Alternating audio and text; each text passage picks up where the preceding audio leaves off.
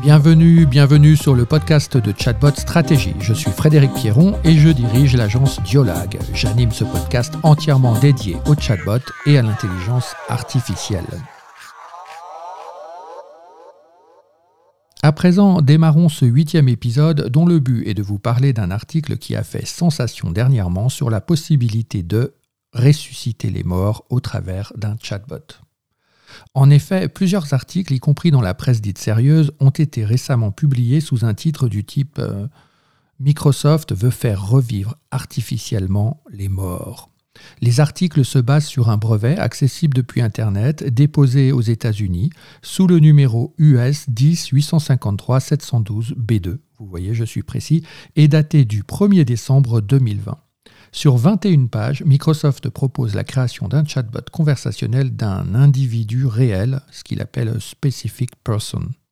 Le brevet demeure très flou et tente de préempter un territoire plus que de protéger des solutions techniques qui ne sont pas vraiment abordées, tout au plus évoquées.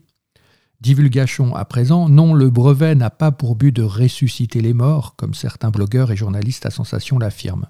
Concédons-le, c'est toutefois une des applications possibles, mais sans doute dans un contexte très particulier et très futuriste. Alors à quoi sert ce brevet? Entrons dans le détail des 21 pages. Microsoft s'attaque ici à un problème récurrent soulevé à l'encontre des chatbots, leur manque de personnalité. En effet, si le chatbot simule une conversation, celle-ci est bien peu engageante car aucun élément extralinguistique ne complète la palette d'expression du chatbot c'est-à-dire un parler, un style, une voix, un ton, un look, une respiration, bref, une personnalité.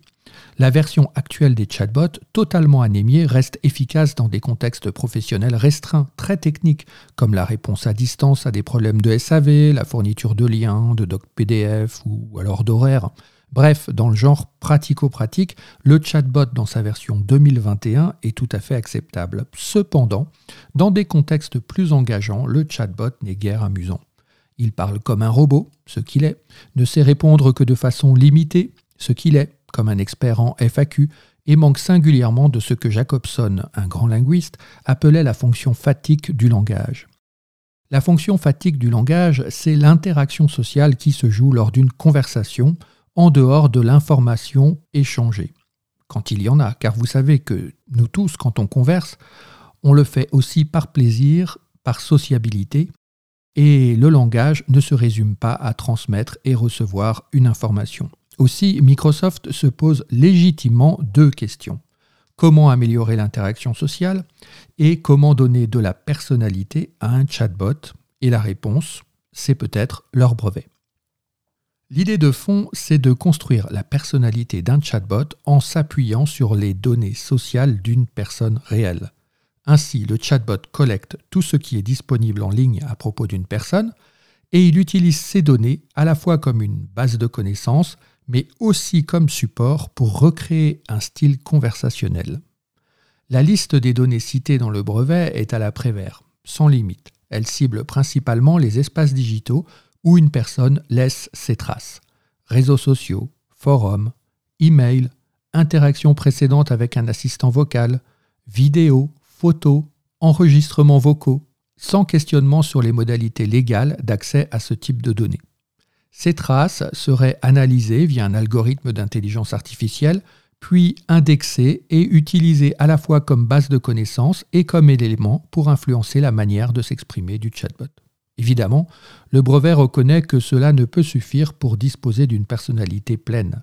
Et il propose alors d'adjoindre différentes sources d'informations complémentaires. Par exemple, des données démographiques, socioculturelles en adéquation avec la personnalité visée seraient ajoutées. Par exemple, si la classe sociologique de la personne aime manger au moins une fois par semaine au McDo, alors le chatbot déclarera aimer manger au McDo.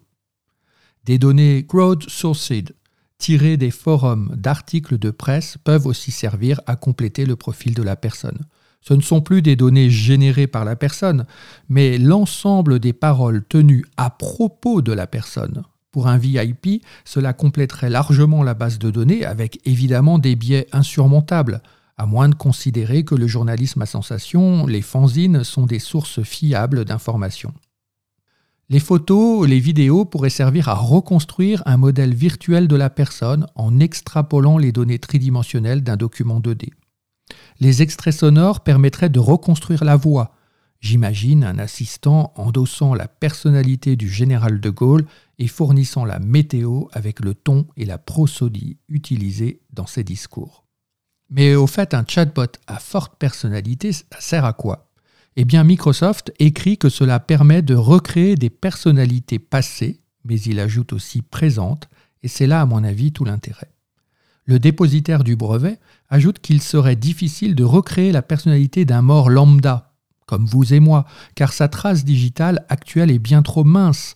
On pourrait par contre attribuer à un chatbot la personnalité d'une VIP, Star de cinéma, de la chanson, homme politique, youtubeur, les données publiques et privées sont légion.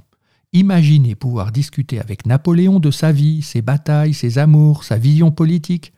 Imaginez pouvoir dialoguer avec Marilyn Monroe, l'écouter raconter sa vie d'actrice, ses doutes, ses angoisses, ses films. De tels chatbots seraient une nouvelle façon de se cultiver dans un registre émotionnel tout à fait captivant. Microsoft va même plus loin, ou il nous incite à aller plus loin, en ajoutant que l'on pourrait agréger au chatbot ainsi personnalisé des données qui n'appartiendraient pas forcément à son époque. Ainsi, Napoléon pourrait être un expert de la Ve République ou un spécialiste des pizzas. Microsoft imagine même des chatbots qui seraient un double de soi, L'utilité pour les VIP est énorme. Le chatbot peut converser avec ses fans, ses supporters ou ses partisans de manière individuelle, intime et sans jamais s'épuiser. Mieux, une marque de luxe pourrait faire endosser à son chatbot la personnalité de son ambassadeur. Par exemple, Robert Pattinson, acteur dans Twilight, est le nouvel ambassadeur de Dior. Et peut-être que le futur chatbot de Dior serait le double virtuel de Robert Pattinson, capable d'entretenir une conversation hors norme avec les consommateurs, parler à la fois de parfums et de vampires. C'est en effet pas donné à tout le monde. Dans ce brevet, la firme de Redmond imagine aussi des chatbots dont la personnalité serait la synthèse d'un échantillon de personnes. Au lieu d'agréger des données produites par un seul individu, on pourrait construire une personnalité générique correspondant à une multitude d'utilisateurs anonymes. Le chatbot incarnerait alors par exemple une classe d'âge, un type de consommateur. Les marques seraient évidemment friandes de tels chatbots car ils seraient naturellement en phase avec une cible de consommateurs. Serait-il l'avenir des influenceurs? De tels chatbots pourraient aussi servir à réfléchir d'un point de vue marketing ou sociologique sur une classe d'âge, un type de consommateur. Ils pourraient ainsi compléter les études qualitatives une fois construite sur la base de millions, voire de milliards de données, le chatbot pourrait donner son opinion sur un nouveau produit, un nouveau service. C'est ainsi que l'on pourrait aussi créer un juge qui serait la synthèse de tous les juges, de tous les jugements, pour accélérer les procédures judiciaires. Le brevet de Microsoft reste bien flou, mais ouvre largement le champ des possibles les chatbots conversationnels prendraient une autre dimension en incarnant une personne spécifique tant dans ses contenus que sa représentation, son expressivité et son grain de folie. Est-ce souhaitable? D'ici à quelques années, dans la mesure où les données personnelles sont toutes numérisées et qu'une personne publique a parfois sa vie entière enregistrée, j'imagine mal comment cela serait évitable. À moins d'un sursaut éthique et politique, difficilement envisageable tant la technologie fascine le business et le pouvoir.